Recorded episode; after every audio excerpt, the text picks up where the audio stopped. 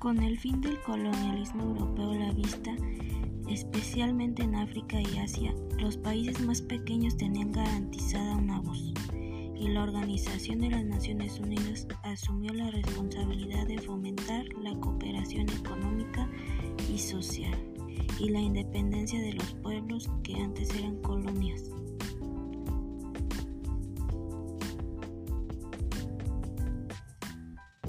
Al mismo tiempo se crearon organizaciones económicas como el Fondo Monetario Internacional y el Acuerdo General sobre los aranceles aduaneros y comercio. Actualmente la Organización Mundial del Comercio, con el propósito de ayudar a abrir los mercados y evitar una depresión mundial como la que contribuyó a crear la situación que desembocó en la guerra.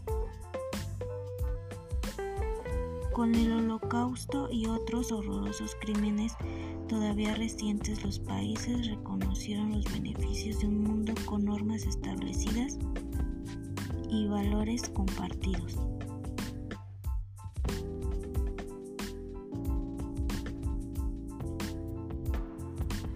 Los aliados establecieron el Tribunal Militar Internacional para procesar los crímenes contra la paz, los crímenes de guerra y los crímenes contra la humanidad,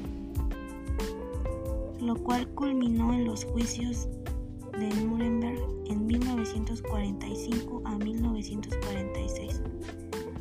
Fue el precursor del actual Tribunal Penal Internacional. El horror compartido también ayudó a crear la Declaración Universal de Derechos Humanos en 1948 y los convenios de Ginebra de 1949 sobre la protección de militares y civiles en tiempos de guerra.